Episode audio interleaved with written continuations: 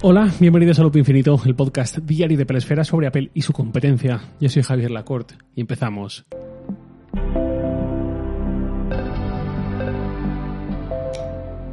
Bueno, pues ya estaría, ya hemos salido de dudas, ya tenemos evento de Apple finalizado y aquí voy a comentar las principales novedades.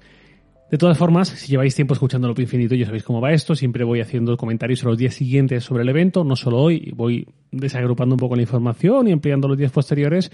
Eh, en cualquier caso, antes de seguir, quería parar para dar las gracias a Santi Araujo, que ha tenido, como siempre la tiene, la gran amabilidad y la, cortesía, nunca mejor dicho, de em, quedarse hasta tarde eh, esperando que estuviese el episodio listo y tal, siendo un día muy intenso, de muchas horas de trabajo, llevo un montón de horas aquí sentado, eh, y él ha tenido bien quedarse haciéndome el favor, digamos, que escapa a sus obligaciones de editar el audio tan tarde para que también vosotros podáis tenerlo a la hora adecuada sin que tarde demasiado. Así que, Santi, compañero, una vez más, muchas gracias. Dicho eso, vamos con el tema del día. Hoy vamos, por supuesto, con los iPhone 14, 14 Pro, Apple Watch Series 8, Apple Watch SE, Apple Watch Ultra y el Post Pro de segunda generación, pero con sobre todo los auténticos protagonistas, que son para mí los dos iPhone Pro y el Apple Watch Ultra. Me voy a ir quitando un poco más rápido así de encima todo lo demás. iPhone 14 y 14 Plus son realmente un iPhone 13 y un iPhone 13 más grande, del tamaño de los Pro Max, pero con la detección de accidentes, que si tenemos un castañazo con el coche lo detecta y llama automáticamente tanto servicios de emergencias como nuestros contactos de emergencia, lo mismo que el Apple Watch con la detección de caídas, pero aplicado al coche y en el iPhone. La batería sí que es mejor, es un poquito mejor en el 14 respecto al 13 y lógicamente bastante mejor en el 14 Plus que se aprovecha de su gran tamaño. No está al nivel el 14 Plus de un 14 Pro Max en cuanto a batería, las cifras que dio Apple son mejores en el Pro Max que en el Plus, pero aún así se queda a un buen nivel. Yo sinceramente pensaba que ese 14 Plus quizás nos iba a ofrecer las mejores cifras de la historia de Apple en cuanto a autonomía, gracias a ese gran tamaño con esa menor exigencia energética, por la menor potencia, por la inferior pantalla, etcétera, esta inferior en cuanto a que no tiene eh, promotion, por ejemplo, pero finalmente no ha sido así. Mi vaticinio fue totalmente erróneo y el 14 Pro Max sigue siendo el, el de largo el que más batería tiene. El orden de batería y de autonomía de menos a mayor duración sería 14, 14 Pro, 14 Plus, 14 Pro Max. Otra cosa que tienen los 14 nueva es el enfoque automático en la cámara, el 13 no la tenía, al igual que el eh, Photonic Engine, que es una mejora interna de cara a la fotografía en baja luz. Podemos esperar pues mejores fotografías nocturnas en interiores un poco oscuros, etcétera. Eso seguramente cuando dentro de un tiempo veamos un poco el antes y el después de las fotos nocturnas en nuestro álbum, los que tengáis un iPhone 14 o 14 Plus, seguramente notéis esa mejoría sobre todo de un par de generaciones hacia aquí. El chip se confirma que es el mismo, tal y como estaba también rumoreado, de la 15 Bionic, solo que, como también estaba muy rumoreado, con un núcleo más de GPU para sobre todo trabajos para rendimiento gráfico. Estrena también o incorpora también Bluetooth 5.3, que no es una gran revolución precisamente, es una evolución más tenue, y el resto es igual, es una evolución especialmente tenue la del 14 frente al 13. Aquí lo más interesante creo que va a ser para quien quiere un iPhone muy grande sin tener que empeñar las joyas de la abuela, pues ahora va a tener esta opción que hasta ahora no tenía. Y esto me hace saltar al tema precios. Los iPhone 14 parten de 128 GB, no han subido eso tampoco. Hubiese sido un detalle por parte de Apple eh, poder ofrecer este aumento, ya que eh, iban a subir los precios clarísimamente. Eh, pues por lo menos justificarlo con 256 GB como base, ya que realmente el, el, salto que le supone a Apple pasar de un chip de 128 a uno de 256 es bastante, bastante leve, ¿no? Ya que iba a subir el precio, pues acompañarlo con este aumento de almacenamiento base no ha ocurrido. 128 GB para modelos base que son iPhone 14 1009 euros y iPhone 14 Plus 1159 euros. Eso se puede resumir súper rápido. El iPhone 14 sube 100 euros respecto al precio del iPhone 13 y el iPhone 14 Plus vale exactamente lo mismo que valía hasta ayer el 13 Pro. Luego sigo con el tema iPhone y precios y Pro, queda para bastante, pero de momento vamos con los relojes. Nuevo eh, Apple Watch SE, muy bien, llega por esos 300 euros, ya sabéis que redondea un euro cierre el precio, 300 euros LSE, 350 si queremos que tenga conectividad LTE. De esto dentro de poco hablaré también porque creo que viene bien tenerlo, eh, tenerlo a la conversación para toda la gente que va a comprarse uno y va a dudar, ¿no? ¿Merece la pena? No, debería, debería ahorrarme ese dinero, ¿qué hago? En cualquier caso, Apple Watch SE, mismo chip que el Series 8. La mejor noticia, una vez más, con este SE. Este, este modelo en particular, en, en, esta segunda generación, se mantiene para mí al mismo gran nivel que trajo la primera. 50 metros de resistencia acuática, pantalla igual de brillante que la de Series 8, pero ni tan grande ni siempre activa. Mantiene esos tamaños de 40 a 44 milímetros de caja, no tiene oxígeno en sangre, no tiene carga rápida y llega en tres colores, eh, ay, medianoche, blanco estrella y plata. Me parece realmente maravilloso que Apple actualice este reloj, dejándolo como esta vía de entrada menos dolorosa, digamos, al Apple Watch, sin tener que gastar mucho dinero, pero sin hacerlo en versión cutre. Y lo digo porque para mí, por ejemplo, esto de alargar demasiado un reloj viejo, como lo era, por ejemplo, el Apple Watch Series 3, que ha sido descontinuado ahora, eh, para mí era algo que, ya quedaba cutre, esta forma de alargar ya de forma casi pues, exagerada, claramente excesiva, ¿no? Estás ofreciendo un reloj del que no creo que te puedas enorgullecer demasiado a día de hoy. Otra cosa es que dejes que una persona lo encuentre en un distribuidor tercero o lo que sea, pero que la propia Apple lo estuviese vendiendo, mm, pues bueno, no, lo, no me parecía eh, tan bien como hacer una apuesta como la de este Apple Watch SE de segunda generación, muy, muy recomendable, sinceramente eh, ya digo, preocuparse al final por lanzar un modelo tan aparente, tan chulo, quitándole elementos que tampoco son tan importantes, no estás cercenándolo demasiado y lo dejas a este precio, 300 euros, que encima a poco que pilles alguna oferta, algo así, pues me parece mucha mejor estrategia y más eh, respetuosa también con el cliente. El Series 8 es un salto realmente tenue, porque solo trae sensor de temperatura, eh, ¿Que para qué sirve? Pues este tema lo he tocado bastante últimamente. Sirve para eh, lo que contó Apple ya oficial, ya más allá de las suposiciones, es para tomarte la temperatura mientras duermes cada 5 segundos y detectar las variaciones que pueden significar, pues por ejemplo, que has bebido alcohol, o que has hecho deporte o que tienes problemas de salud. Tú al final sabes, tú y yo sabemos qué es lo que hemos hecho y qué es lo que no hemos hecho, pero cuando vemos negro sobre blanco que lo que hemos hecho está teniendo un impacto muy concreto sobre nuestra salud, sea bueno, sea malo, pues seguramente todos nos lo tomamos de distinta manera. Para las mujeres sirve también para llevar un mejor control de la menstruación e incluso por esos cambios de temperatura que detecta es capaz de suponer más información, de inferir eh, fechas de evolución y demás y, ofrecer información más exacta para la aplicación que incorpora el propio Apple Watch del seguimiento menstrual.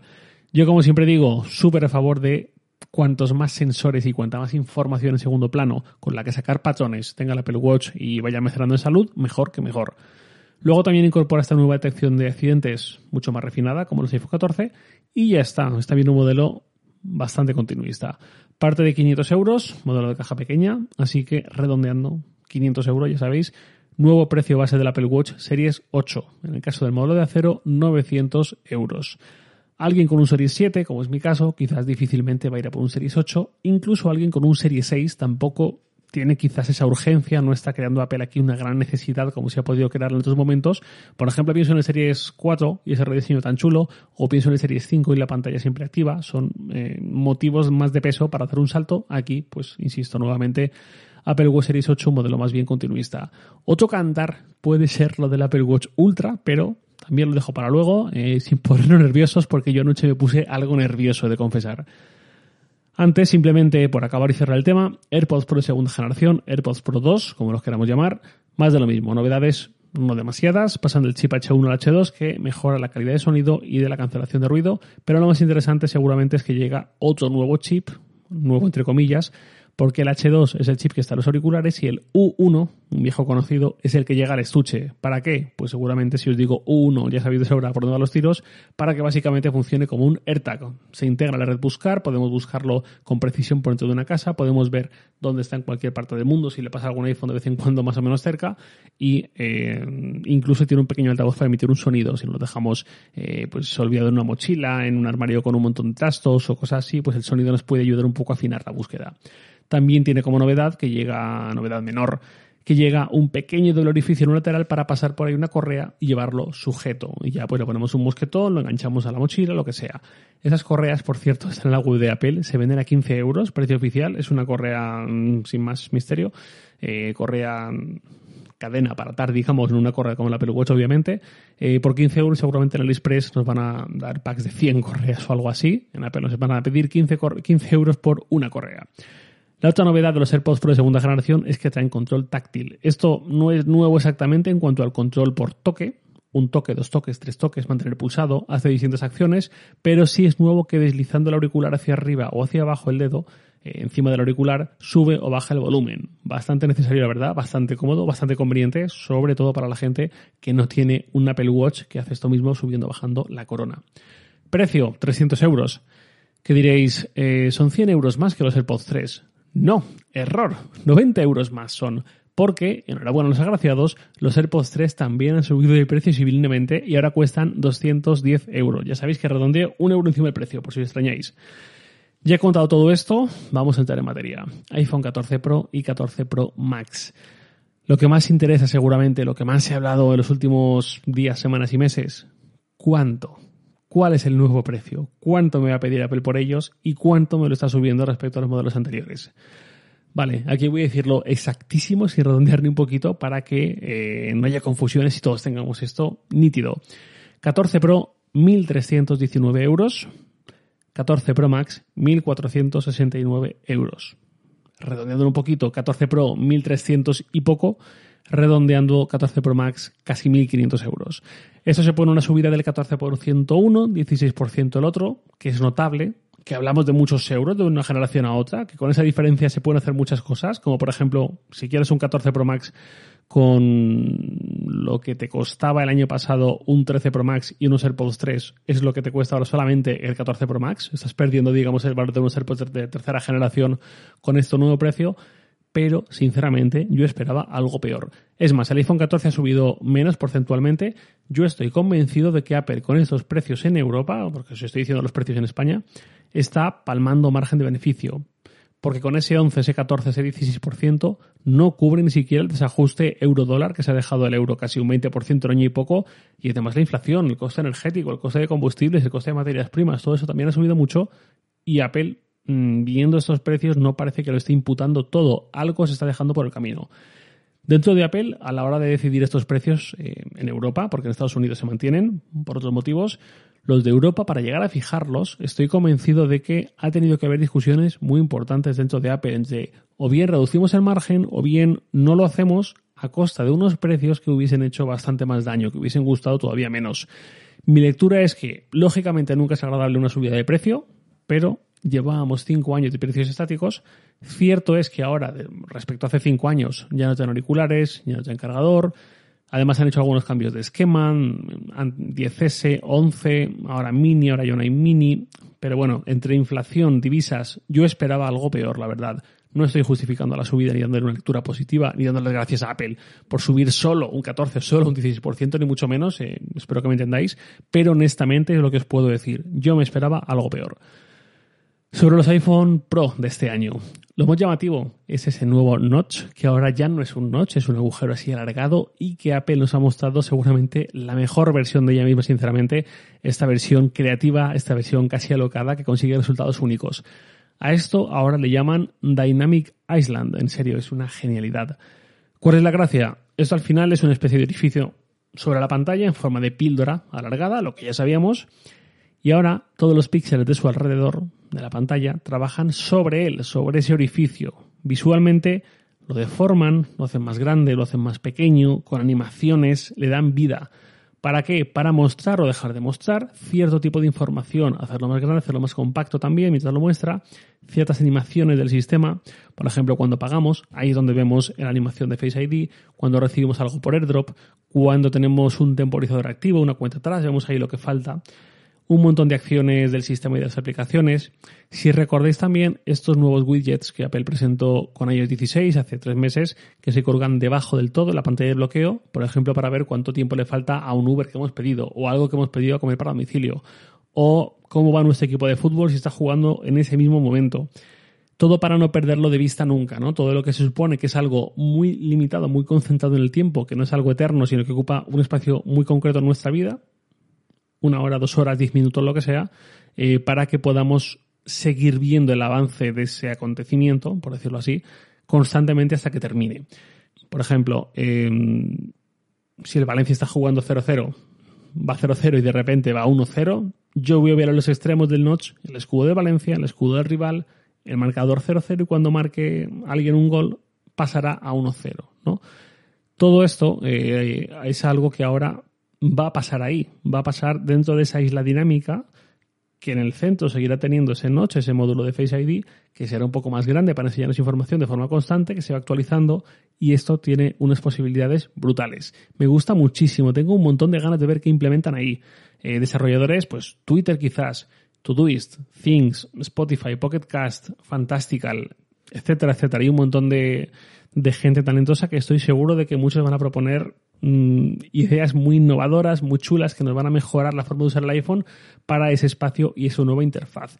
Esto además es algo muy ingenioso por parte de Apple haciendo del problema virtud. Creo que era así el refrán, algo así parecido era, haciendo de un problema como mm, a día de hoy todavía no es viable prescindir eh, visualmente de la cámara, del todo el módulo de Face ID, eh, porque lo que hemos visto en otros terminales es que las fotos salen fatal, Face ID seguramente no funcionaría igual, todo esto tiene que estar a la vista, pues vamos a hacer que eh, quede oculto de la mejor forma, de la forma más sutil, más visual. No es fácil, no creo que ningún fabricante haya logrado hacer algo así realmente hasta el día de hoy y Apple lo que mostró es bastante impresionante y sobre todo lo que más me gusta es que deja espacio para que los desarrolladores también sean imaginativos y sean ocurrentes y nos ofrezcan un montón de formas distintas de usarlo y de sacar ese partido.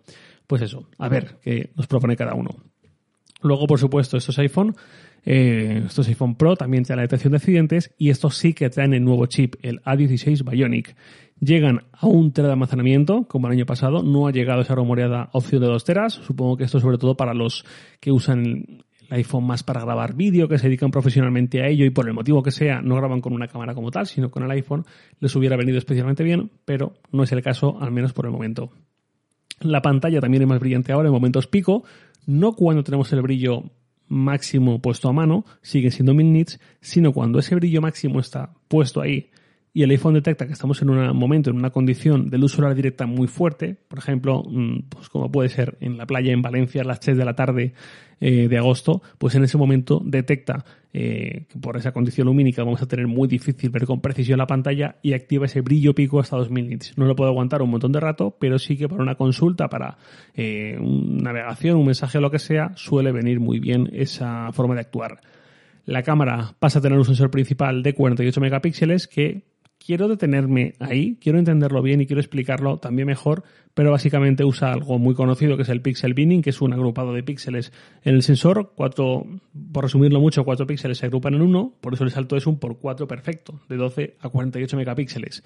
Esto en Android lo llevamos viendo bastante tiempo y es lo que ha permitido, por ejemplo, ver móviles con cámara de 128, 128, no, 108 megapíxeles, por ejemplo, y es útil sobre todo para hacer recortes sin pérdida de calidad. Es una alternativa al zoom digital, que es el que embrutece mucho las fotos. Apple dijo que la clave iba a ser el estabilizador, que es lo que iba a ayudar a mantener la calidad, además de que el sensor es mucho más grande que los 13 Pro, pero bueno, ya me detendré sobre eso y lo probaré bien desde luego si tengo la oportunidad.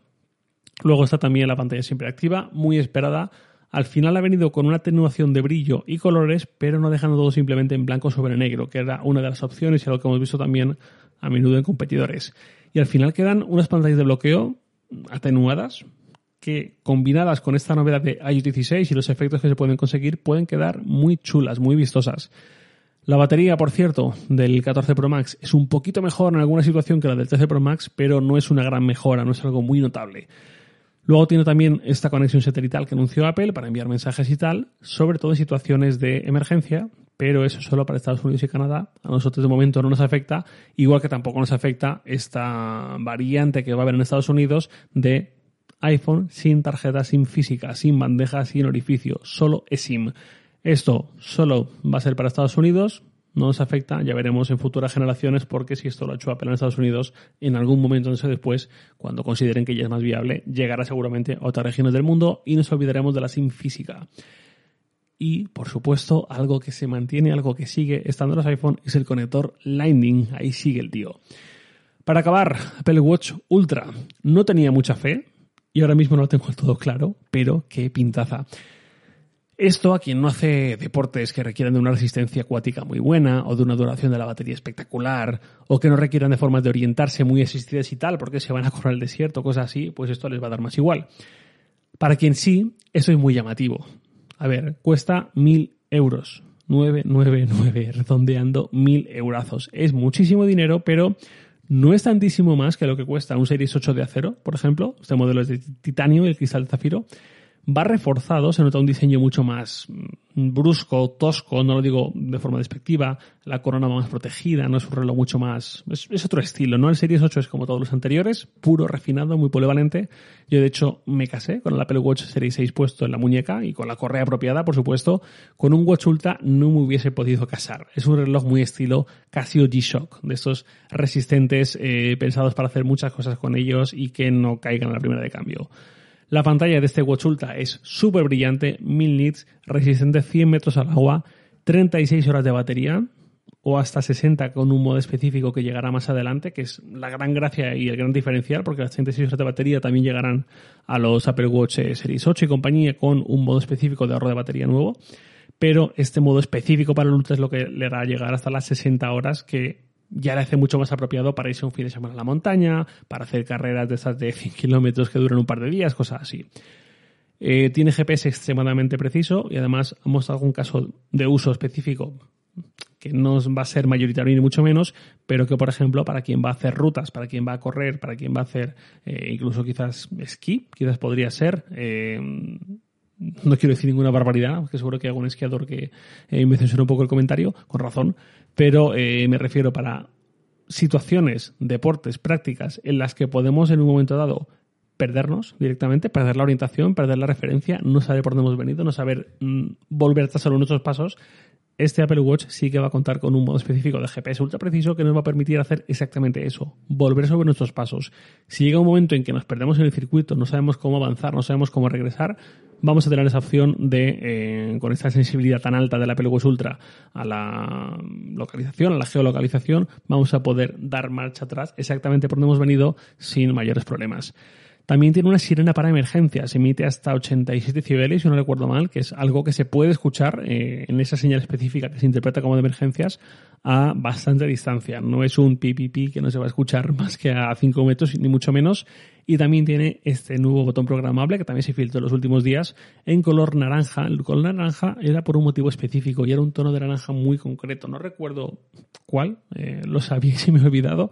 Eh, bueno, ya comentaré que seguro que comento más sobre el Apple Watch, pero ese botón programable es para hacer un poco lo que nos venga bien, se puede personalizar o bien para, eh, pues eso, para ejecutar una tarea, una apertura de entrenamiento concreto, lo que sea de forma rápida, como también para, por ejemplo, durante un entrenamiento, ir cambiando de intervalo, si lo tenemos programado, o ir incluso cambiando de deporte. Si hemos programado pues una sesión de triatlón, como permite ahora WatchOS 9, pues está pensado para, con ese toque sutil, directamente decirle, ok, ya he acabado de nadar, ahora me monto en la bici o al revés o lo que sea.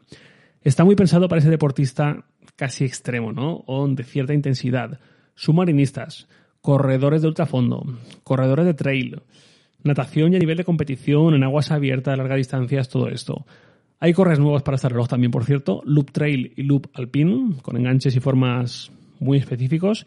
Sirven solamente para las cajas grandes, 44, 45 y 49 milímetros, que es el tamaño de este Apple Watch Ultra, este último de 49 milímetros. No dice nada de 42, que es el que tenido durante las primeras generaciones.